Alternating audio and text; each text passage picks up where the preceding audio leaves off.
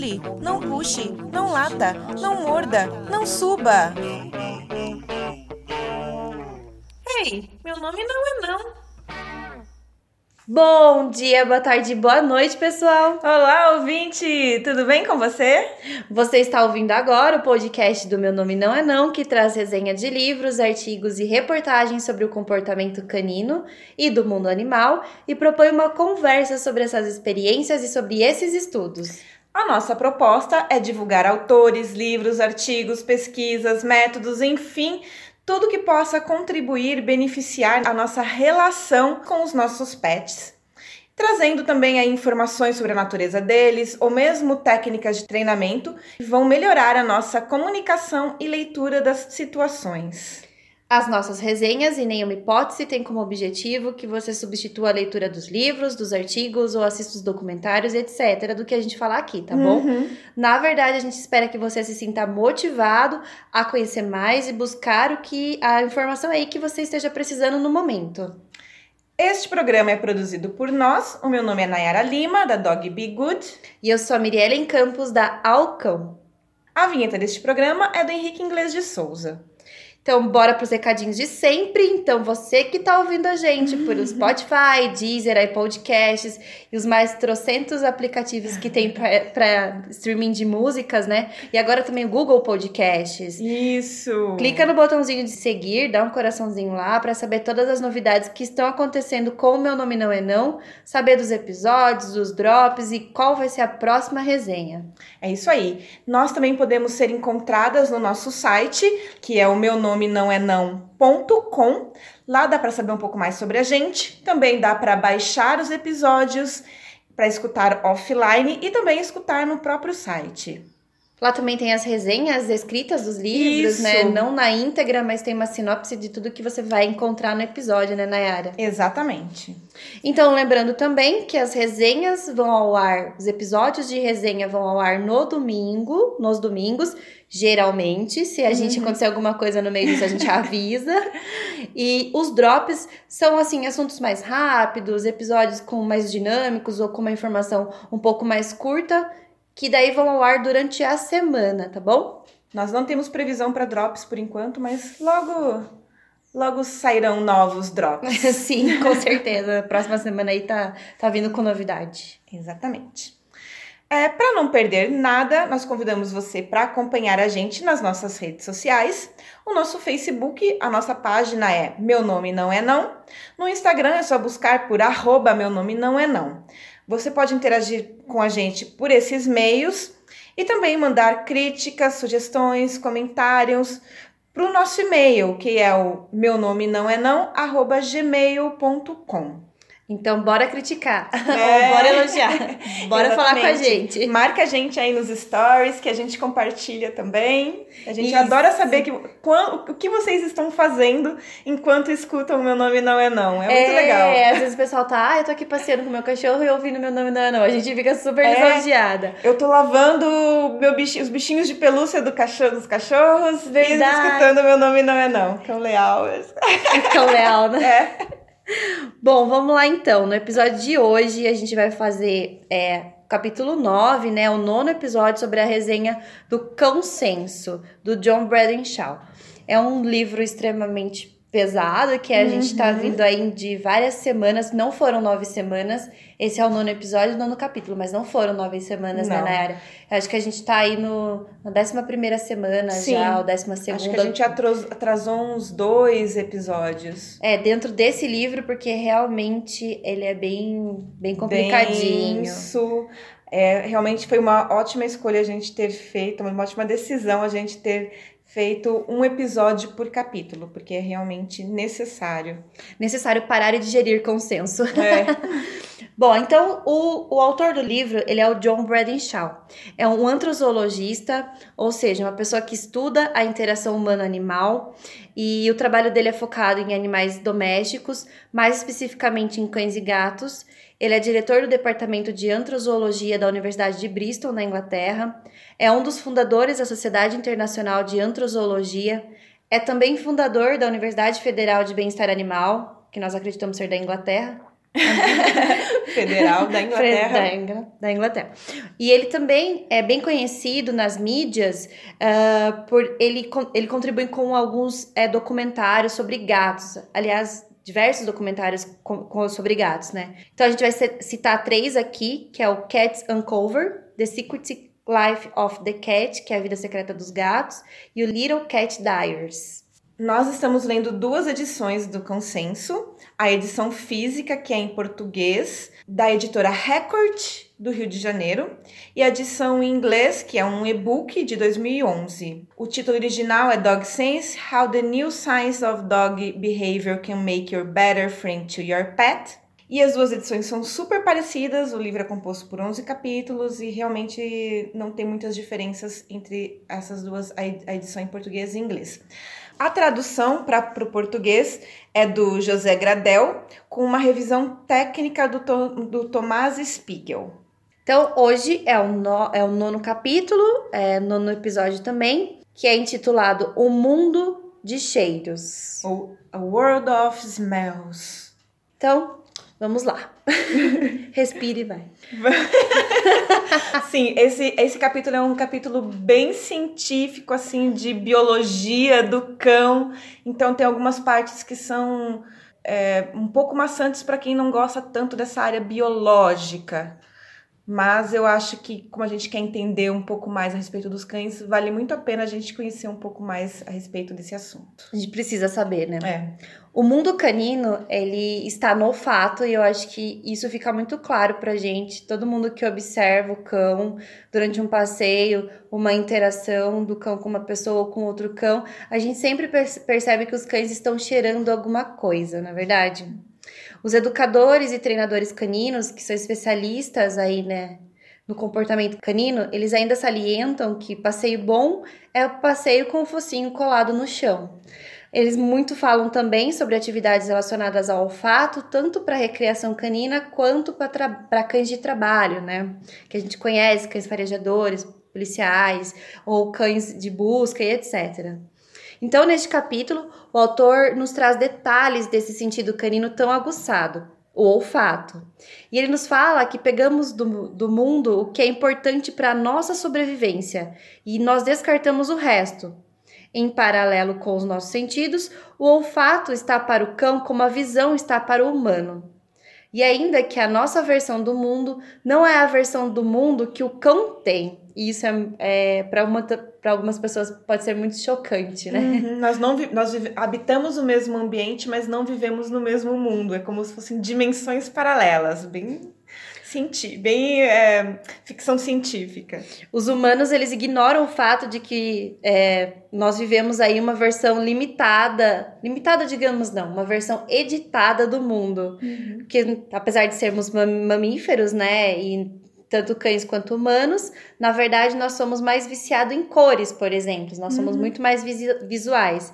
E aliás, nós somos os mamíferos mais viciados em cores do planeta.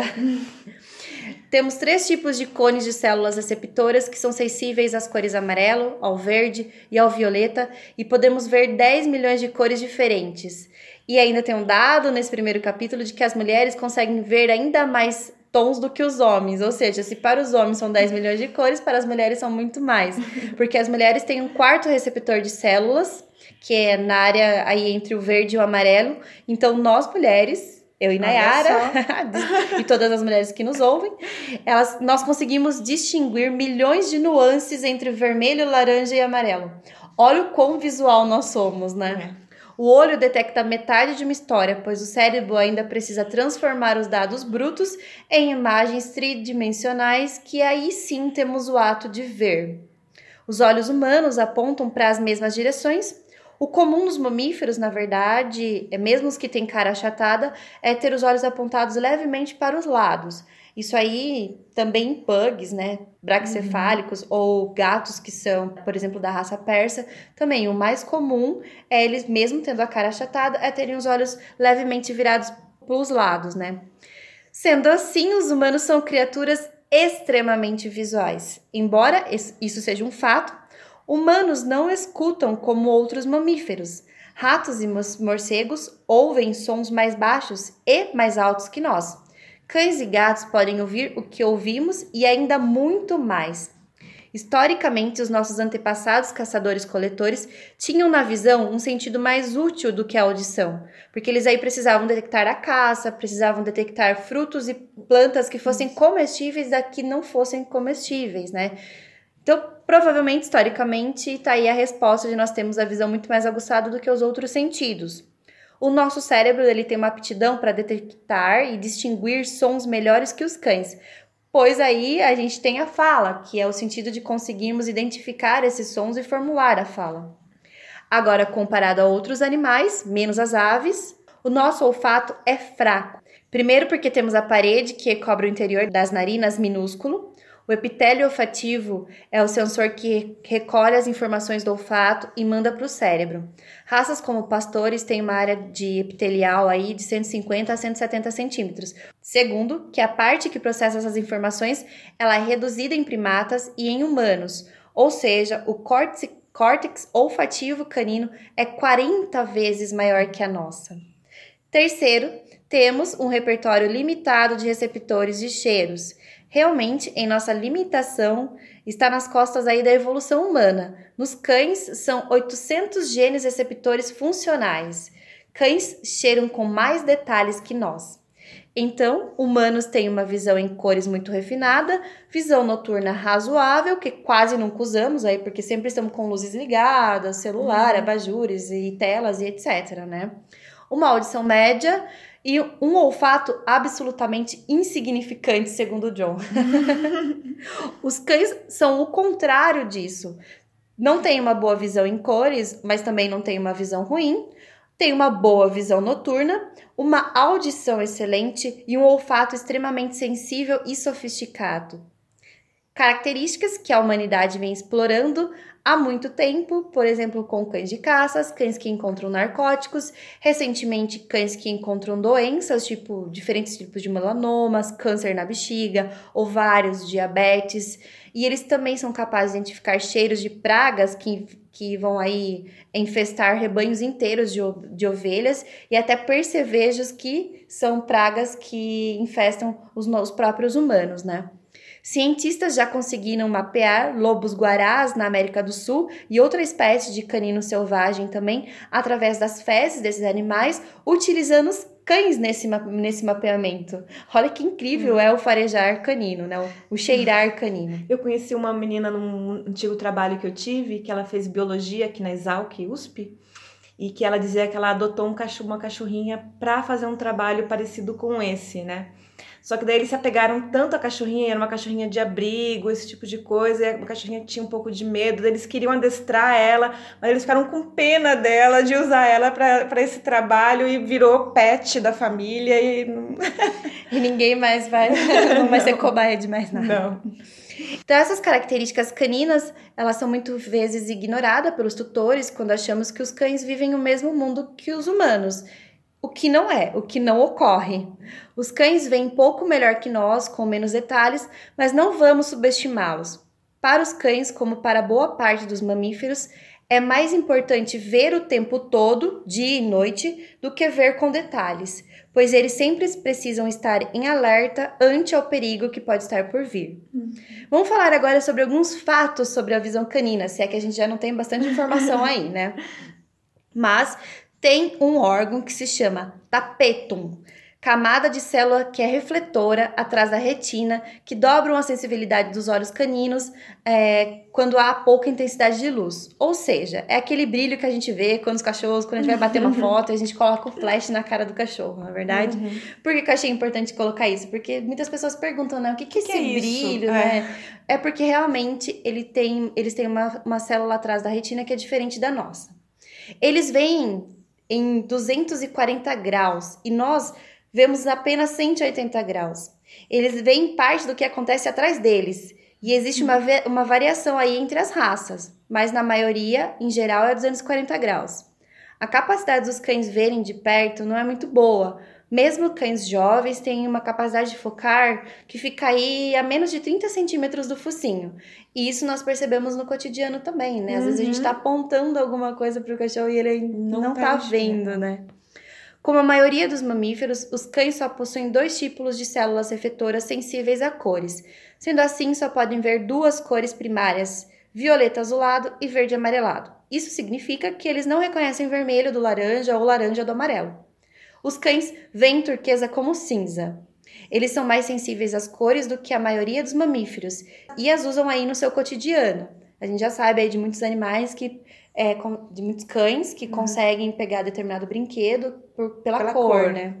Então, quando a gente fala de treinamento de cães, os cães vão responder mais a sentidos visuais que sejam feitos por treinadores experientes é, do que certamente aí pessoas amadoras que não, uhum. não, não vão saber usar os gestos e talvez usem cores durante os treinamentos, o que é, de acordo com o Joe, com o Joe deve ser é, usado aí só por treinadores muito experientes. A maior parte dos treinadores atuais utilizam sinais sonoros e de movimentos e não utilizando cores. Sobre a audição canina, os cães têm uma audição mais sensível e versátil que a nossa. A audição de baixa frequência ela tem um alcance parecido com o nosso, mas os cães podem ouvir sons mais altos que nós. Essa frequência é chamada de ultrassom. Curiosidade é que os gatos podem ouvir sons ainda mais altos do que os cães. E muito mais altos que nós humanos, então, né?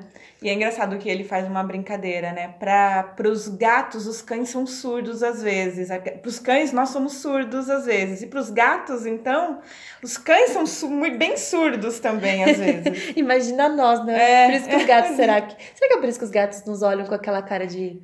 Que é isso, mano? É, vocês são essas pessoas, né, que não escutam nada, estão vindo falar para mim o que eu devo fazer na minha vida. Então, talvez essa herança a sons altos tenha vindo dos canídeos ancestrais menores. Talvez essa herança a sons altos tenha vindo dos canídeos ancestrais menores, pois os, nós sabemos que as raposas hoje têm uma audição muito aguçada, elas são canídeos, porque elas é, conseguem aí ouvir barulho de caça de para caçar roedores, né? Então elas conseguem uhum. ouvir os, os, os grunhidos uhum. que os roedores fazem, é. né? Grunhidos é os chamados sons ultrassônicos, né? Então talvez tenha vindo essa potência sonora a som mais altos uhum. de canídeos menores. Com uma audição quatro vezes superior à nossa, os cães conseguem extrair muitas informações do que ouvem do meio onde vivem. Por exemplo, sons metálicos, que causam muito incômodos. Né? Você pega um potinho de metálico e bate uhum. no chão, uhum. o cão sempre dá né, uma encolhidinha ou vira a orelha bem uhum. pro lugar onde tá vindo o barulho. Acho que cabe até um alerta sobre as medalhinhas de identificação. De identificação. Tem umas que fazem muito barulho, então é legal é, usar é, medalhinhas que não façam tanto barulho, né? E cuidado também com treinamentos com chocalhos metálicos, é. porque é. tem muitos treinadores que infelizmente ainda usam esse tipo uhum. de material. Então, cuidado com esse tipo de material, porque são sons que realmente incomodam. E se você não quer trazer incômodo para o seu cão, melhor utilizar uhum. outras formas de, de comunicação com ele. Mas, voltando lá no olfato, os cães, comparados a outros carnívoros, eles estão dentro da média, viu? Não estão é, nada diferente. A gente nada... acha muita coisa, mas, mas na entre verdade... os carnívoros, normal. Comparado a nós humanos, é que eles estão quilômetros à frente. Para entendermos, eles podem detectar um cheiro em concentração de uma parte por trilhão. É muita coisa, gente. Eu nem sei como calcular isso. Inclusive, eles conseguem distinguir gêmeos idênticos que moram separados um do outro gêmeos não idênticos que vivem juntos, mas eles não conseguem distinguir gêmeos idênticos que morem juntos. Sendo assim, eles podem nos identificar por fatores ambientais, o que comemos, o amaciante que estamos usando, o perfume que está na nossa pele, e também por fatores genéticos que formam os nossos odores específicos. Na Holanda e na Hungria já usam cães como uma forma de vincular é, criminosos a cenas de crimes. Já que não conseguimos entrar no mundo canino, temos que usar a imaginação para tentar compreender como funciona esse mundo olfativo. Os cheiros, eles não têm um caminho previsível, como a luz que entra por uma janela e a gente consegue ver, né, o caminho que ela está fazendo, porque ela faz as sombras, reflete no chão. Os cheiros, eles vão variar de acordo com a temperatura, com a umidade do ar e o tipo de superfície de onde eles estão vindo ou de onde eles acabaram por, por ser postos ali. Por isso mesmo, é comum os cães cheirarem fazendo zigue-zague. Por isso que a gente fala que na hora do passeio, a gente não pode condicionar o cão a ficar andando somente ao nosso lado, né? Porque ele reconhece todo o espaço à volta dele fazendo o zigue-zague. Uhum. E é dessa forma que as pistas olfativas se comportam no ambiente. O odor ele se espalha para os lados enquanto viaja com o vento. E é bem legal nessa parte que o, Joe traz um gráfico no livro de como uhum. o odor viaja, a, as formas cônicas que o odor vai fazendo, os redemoinhos que o odor faz, uhum. é, fazendo o caminho do odor, né? Quando os cães identificam o odor, eles sabem grosseiramente a origem do odor. E ainda entra o motivo do, dos focinhos serem tão úmidos. Essa parte da cabeça do cão é recoberta de sensores de pressão e de temperatura. É uma máquina extremamente tecnológica, muito avante. É, uma biologia tecnológica. É. A parte úmida, ela identifica de onde vem o vento e é por onde traz o odor, né? O vento que vai trazer o uhum. odor. E ela esfria o lado onde esse vento está soprando, dando ao cão a noção da direção que ele vai tomar para continuar sentindo o cheiro. Não sei se vocês conseguiram compreender muito bem.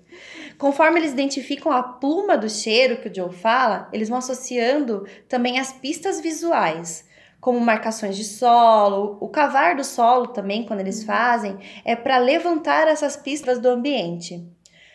Com as inspirações rápidas, eles vão fazer com que o ar entre mais turbulento e entre mais e entre maior quantidade para ter contato com as membranas olfativas que estão dentro do nariz.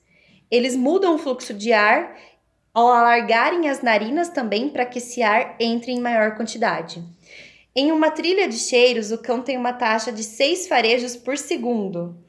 E ainda eles fazem um esquema de abrir é, a boca para fazer a expiração por segundo, de acordo com cada farejo por segundo que ele está fazendo. É, é muito... Eles aspiram pelo nariz de maneira contínua, né? Essas seis vezes, enquanto vão expirando pela boca, tudo ao mesmo tempo. Então, é dessa forma que, que essa maquininha vai trabalhando, né, Nayara? É, e eu acho legal que ele coloca um pouco do caminho de como o odor é, vai até o. chega, né? Até o cérebro do cão. E depois de aspirado, o, o odor passa pelas narinas, rodopiam nos cornetos nasais, que são onde ficam os receptores. Os receptores codificam a natureza e intensidade do odor e passam essas informações para os nervos olfativos e daí sim para o cérebro. E a sensação gerada pode estar ligada às emoções e situações vividas no passado, ou seja, o cheiro que ele sentiu, aquela combinação de odores que foi absorvida pelo cérebro ela vai é, estar ligada a emoções e situações vividas no passado. Agora eu até esqueci o nome, tem um nome de, da parte do cérebro em que é responsável por essa assimilação dos odores. É um, é, eu, eu me lembro só que é, não tá, acho que não tá nesse livro, mas um outro livro que eu fiz um curso de aromaterapia e é a mesma área que atinge o nosso cérebro, né, o odor. É no, é, canino, no canino também? Também, é ah, uma área legal. que é responsável pelas emoções, pelo menos a, a, os odor, o odor. É que no, nos cães, a área de, de, de odor, né, responsável pelo odor, no cérebro também é maior que os humanos. Mas nos humanos, fica... essa área fica na mesma área das é emoções. É, das emoções, é o hipotálamo, se eu não me engano. Não vou, não vou lembrar, não, não registrem essa, essa, esse termo. Um esse, é, mas eu sei que é a mesma região do cérebro ligada às emoções. Bom, voltando. No nariz do cão, os receptores de odor estão próximos do ar livre, próximos né, do nariz ali. Então, eles são suscetíveis a danos. Por isso, o equipamento olfativo se protege, como a Miriam falou, através de umidade, limpando o ar que entra, e até também através de muco nas membranas e também renovando os neurônios olfativos a cada mês. Ao contrário dos olhos, não importa onde, mas quantos receptores são ativados e os sinais que são reunidos para levar ao cérebro. Os cães, como acho que a Milene já comentou também, tem 800, no começo do livro ele fala, né? Tem 800 tipos de receptores e que fazem essas combinações. Enquanto os nossos receptores de, de luz, né, são três, de três cores. No te, além disso, no teto da boca dos cães entre as narinas, também tem um outro órgão diferente do que nós não temos, aliás, que ficou perdido aí na evolução humana. Esse órgão é chamado vomeronasal, ou então órgão de Jacobson. E o que ele faz? Bom, ele ajuda a analisar o odor duas vezes, de maneira duas vezes a mais do que a normal e de maneira também mais detalhada. Uma informação que pode ser usada para encontros futuros do cão.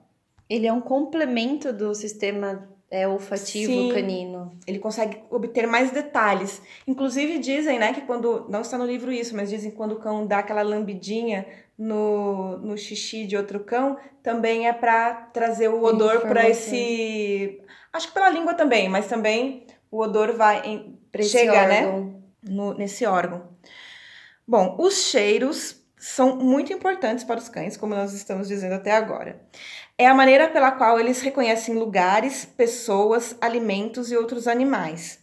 E os cães, eles aprendem o significado dos cheiros.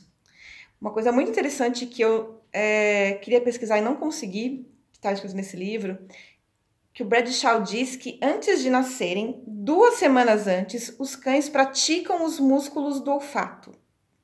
E um teste comprovou que eles sentem os cheiros dentro do útero da mãe.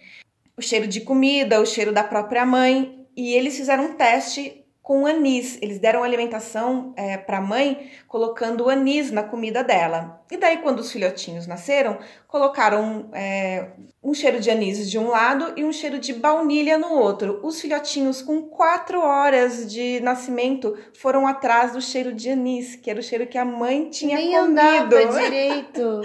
É incrível. Só que eu fiquei pensando, que eu falei que eu não pesquisei, eu queria ter pesquisado. Como é possível sentir o cheiro dentro do útero? Porque tem líquido amniótico, É, né? então. Veterinários, nos mandem algum É. artigo, por favor. Pode Como virar é uma resenha de possível? drops, É. isso. Então, desde o momento em que eles nascem, eles usam o odor para entender o mundo que os rodeia. Três dias depois de parir, o organismo da cadela libera nas glândulas mamárias uma substância que modifica as bactérias que estão ali em volta e libera um odor que, além de atrair os filhotes, tem um efeito calmante. E já foram feitos estudos e descobriu-se que cães adultos também se acalmam com esse cheiro.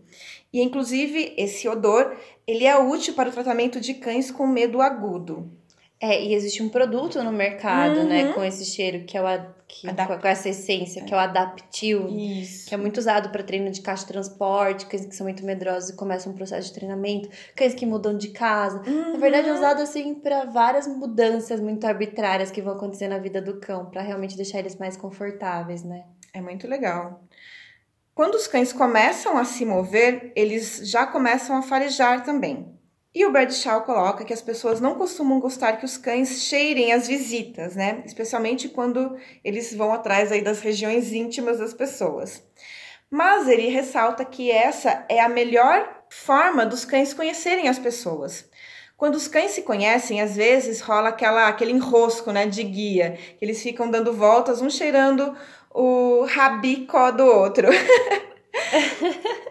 é, Que pode ser muito constrangedor para as outras pessoas, para os cães. é muito comum. E a- às vezes também rola uma perseguição, né? No meu caso, eu tenho um cachorro grande, e às vezes costuma acontecer isso quando a gente encontra um cachorro menor. Ele quer cheirar, outro cachorro tá com medo, sai correndo, ele quer sair correndo atrás do outro cachorro. Para cheirar. É. Que o outro não tá querendo manter relação nenhuma com ele, né? Mas ele, enfim.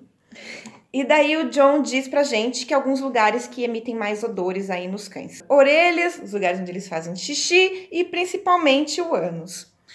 E eles gostam dessa parte específica, principalmente o ânus, porque ela não costuma mudar de odor tão rapidamente quanto as outras áreas do corpo, o que dá um caráter de assinatura e identidade para o cheiro que está ali.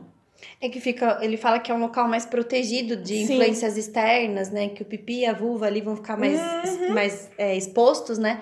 E aí conservam muito mais cheiros, porque eles ficam úmidos e fechadinhos, né? Eu vou colocar isso no final da... dos créditos. Nos créditos. Posso, né?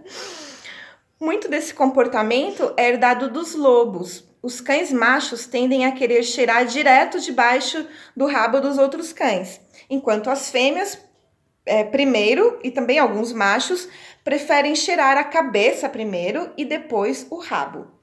Mas apesar de amar cheirar, os cães não gostam de ser cheirados. Quando a cheiração acaba, normalmente os cães é, acabam a interação e cada um vai para o seu lado. A não ser que cães que gostam muito de brincar e daí eles vão manter uma relação de, de brincadeira, né?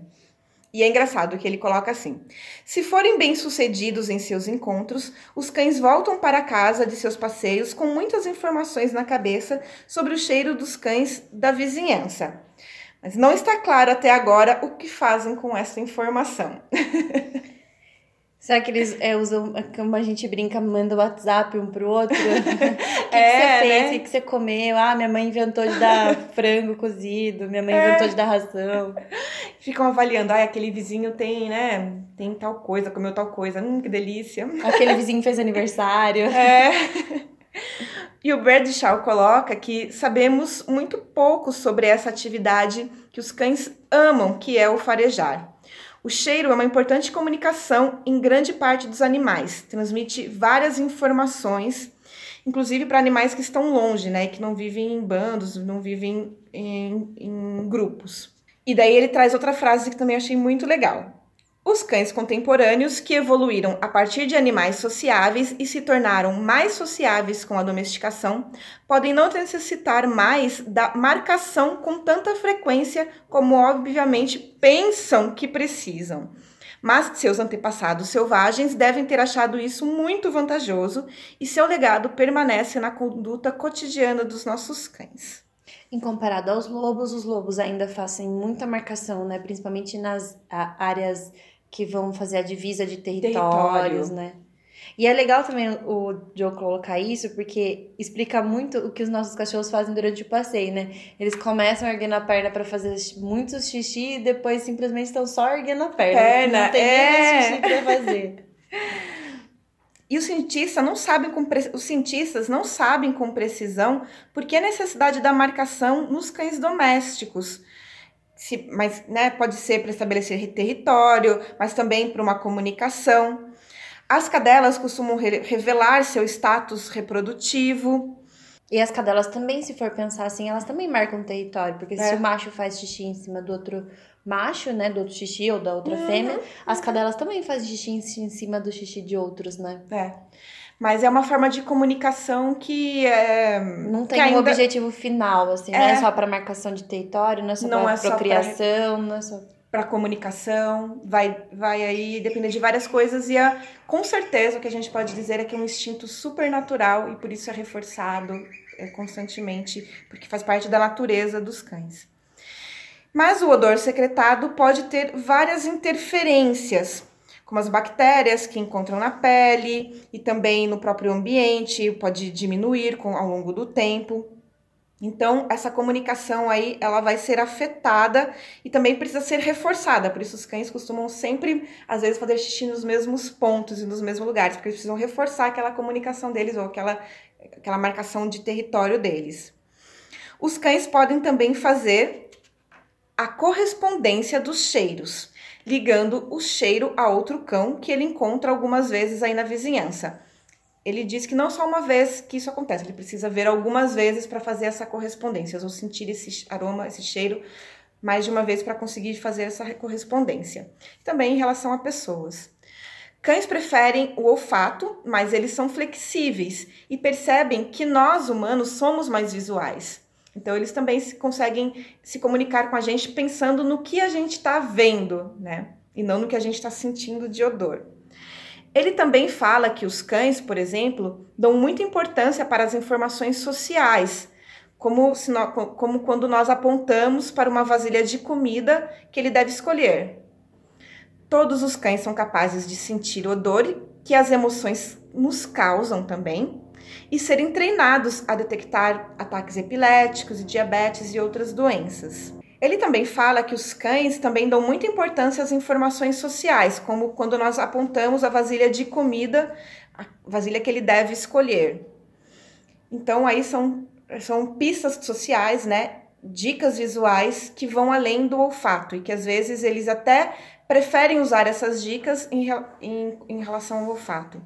Eles passam por cima do, do próprio sentido que eles têm principal, mais principal, mais é. aguçado para ir atrás das pistas sociais que nós Uhum. humanos estamos dando, né?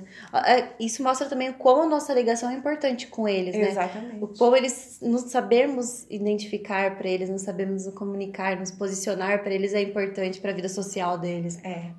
Outra coisa que ele fala sobre a questão do, do olfato é que todos os cães são capazes de sentir o odor que as emoções nos causam e serem treinados a detectar ataques, por exemplo, de epilepsia e diabetes. Porque todas essas coisas, elas vão mexer no nosso organismo e vão liberar aí odores diferentes do convencional, do cotidiano. Mas assim como os nossos ouvidos, o, o olfato dos cães pode ser insultado por fragrâncias do ambiente. Né? Eu respirei fundo agora, porque É. eu lembrei de várias coisas que nós fazemos no cotidiano dos nossos cães. É. Banhos, perfumes, talcos. É. Isso é um insulto pro olfato Realmente, deles, né? imagina Produtos de limpeza em casa, É. sabão em pó na caminha, nas roupinhas. colônias. O próprio perfume, quando a gente vai fazer Sim. interação com eles e a gente passa perfume. É. Às vezes, nós somos tão preocupados com a higiene que também não deixamos os cães eh, se aproximarem da gente, nos cheirar, né? E o Bradshaw diz que ele sempre costuma deixar a mão solta ali para o cachorro interagir e cheirar a mão dele. Porque não fazer isso, não deixar o cão te cheirar, também é uma indelicadeza, é uma forma de ser antissocial com os cães. Então, de deixar ser cheirado é uma forma de ser eh, dar boas-vindas aí para os cães. Ele brinca no livro que você não deixar um cão te cheirar, é- te cheirar é a mesma coisa de você não deixar a outra pessoa te cumprimentar no rosto, ou de alguém te falar um oi e você não responder. não responder, bem É ser antissocial. mal educado. É. E ele fala que depois pode só lavar a mão, né? Não tem. Exatamente. Nada que um sabonete e uma água corrente não resolva. E para terminar, nós sempre temos frases muito boas, né, nos finais dos capítulos. O Bradshaw escreve assim: É bastante possível que a confiança que os cães depositam no olfato tenha sido sua salvação, pois até hoje permite que até mesmo raças que são extraordinariamente diferentes umas das outras possam conversar entre si em um nível básico e cheiroso. Fecha aspas, e é linda essa mensagem final e faz um link para o nosso próximo episódio, porque ele vai falar que os cães, independentes dos tamanhos, eles têm o mesmo tipo de sentido vivente no mundo, o olfato, né? Uhum. Eles podem ser de ra- diversas raças diferentes, focinhos Sim. mais longos, focinhos mais curtos, mas é um fato de que o olfato para eles é algo muito importante. Sim. Mas é um link para o nosso próximo capítulo, por que, Nayara? Porque é a gente nome? vai falar de raças. Nossa, problemas com pedigris. Capítulo 10 são problemas com pedigree. Quem aí tem um cachorrinho de raça sabe que isso é um batata. Vai acontecer. É aquele brinquedinho que você. Não estou comparando um cão a um brinquedo, pelo amor de Deus, não é isso. Mas é aquilo, aquilo que você vai lá e compra e sabe que tem as qualidades e que tem os defeitos, assim, É, né? já tem uma carga genética muito forte de questões. Fisiológicas, fisiológicas. ambientais, cognitivas. A gente já sabe que muitas das muitas das, das daquilo que a gente desenvolve de saúde, enfim, de tudo, tem a ver com, a, com o ambiente que nós vivemos, né? Eu até estava assistindo uma palestra que não tem nada a ver com cachorro, sobre alimentação, nutrição de bebês. E lá estava dizendo, uma especialista em nutrição estava falando que boa parte das nossas doenças, né, elas são muito mais relacionadas ao meio do que à genética. Com os, mas nós temos uma genética muito diversa, né? Não é uma genética tão parecida com a dos cães de pedigree, que são genéticas muito fechadas, que a tendência vai ser Para de dar muito spoiler! maior. Meu Deus, verdade. Nem, eu nem, nem li esse quer dizer, já li faz um tempo, mas nem li, já tô falando coisas. Mas enfim, Mas é exatamente sobre isso. vamos falar é sobre nesse isso. caminho que a gente vai falar. E ainda sobre o tema, sobre pedigree, sobre raças, dia 24 de setembro agora, meu nome não é não, vai estar representando lá no SESC, falando é, uma discussão, um debate sobre o filme O quadrado perfeito. que é a história de um de uma senhora que o esposo faleceu e ele era criador de cães e ela vai vasculhar os documentos dele lá e vai achando aí, vai contando a história do que é criar cães. Né, cão? Tem um cão me lambendo agora. Eu não vou ser mal educada. Tudo que você queria na tua Titinho, vida, né, ouvido. Todd? Pronto, agora desce. Cadê o papai? Cadê? Ele Vai deu lá. uma bocejada pra você, ó. Você fez um conflito nele. Ele ficou sem saber o que fazer. Pronto, vai. Vai lá. Não, tá bom, eu vou. Vai ser então dia 24, às 19 horas. É bom, quem for de Piracicaba e região, chega uma meia horinha antes para retirar os ingressos no Sesc Piracicaba, que fica na rua Ipiranga, 155. É gratuito. Vai ter E- mais pessoas lá conversando com a Miri Ellen, que vai representar o Meu Nome Não É Não. Vai ter uma veterinária falando sobre a parte genética, fisiológica, biológica e os atendimentos clínicos né, das raças, né? Direcionado a raças, né, problemas aí com genética e Uhum. tudo mais. E vai ter também o pessoal falando sobre a parte social. Então vai ter uma representante da ONG Tutor com Amor aqui de Piracicaba. Então vai ser bem legal, assim, pra quem quer conhecer um pouco mais sobre o mundo canino, acho que as três vertentes vão estar lá, né, Nayara? Vai ser bem E Se bacana. quiser conhecer também a gente pessoalmente, conversar com a gente, combinar alguma coisa. Trocar ideia, falar trocar alguma coisa ideia. que não tem coragem de falar pela gente pras redes sociais. Pode, pode ir lá que a gente vai estar lá, dando a cara a tapa. É isso aí. E dia 23, dia 22 também, a gente tem oficina. É dia 21, é um sábado. É, 21. E dia 21 também, a gente, 21 de setembro, a gente tem oficina na hospedagem Tiamari, em Americana. E a gente vai falar sobre enriquecimento ambiental, que é um tema que a gente ama. Que as pessoas legal. ainda falam sobre isso, mas falam muito menos do que se deveria. E Uhum. é algo obrigatório pra gente ter dentro das, das nossas casas e praticar com os nossos cães, né? Essa atividade precisa de inscrição, então vão lá no Instagram da Tia Mari, é arroba ahospedagem, ahospedagem, é, Tia Mari. Tia Mari com Y no final.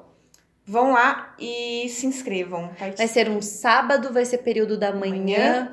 e vai ser uma manhã bem legal, bem dinâmica e a gente vai pôr a mão na massa pra fazer enriquecimento ambiental para os nossos cães. Último recadinho, acho que semana que vem nós não teremos capítulo do consenso, é isso mesmo, né? Isso. Mas Isso mesmo, voltamos- produção. É. Tô falando aqui no ponto que é.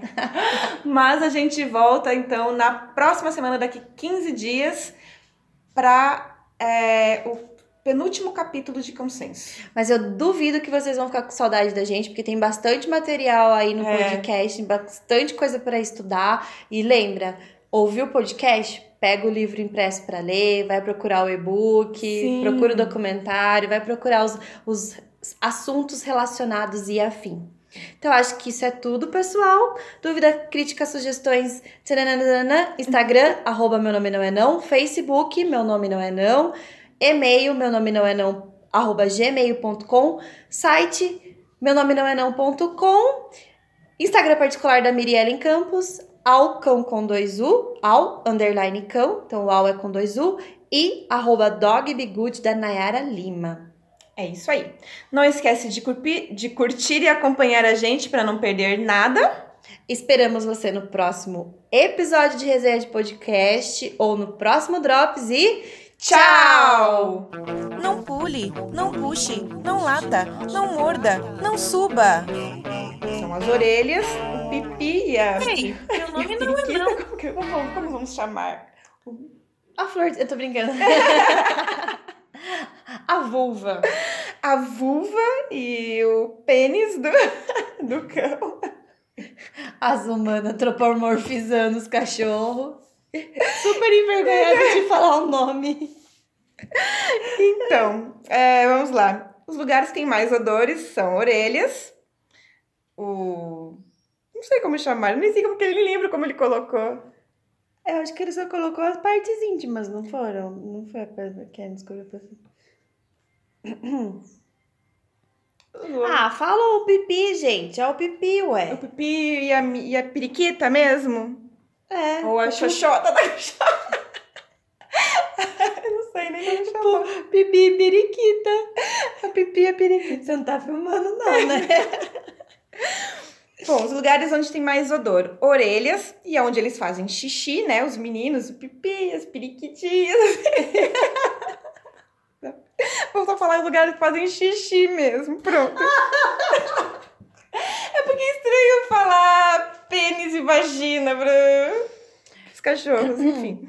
Bom, os lugares que eles têm mais odor. Não pule, não puxe, não lata, não morda, não suba. Ei, meu nome não é não.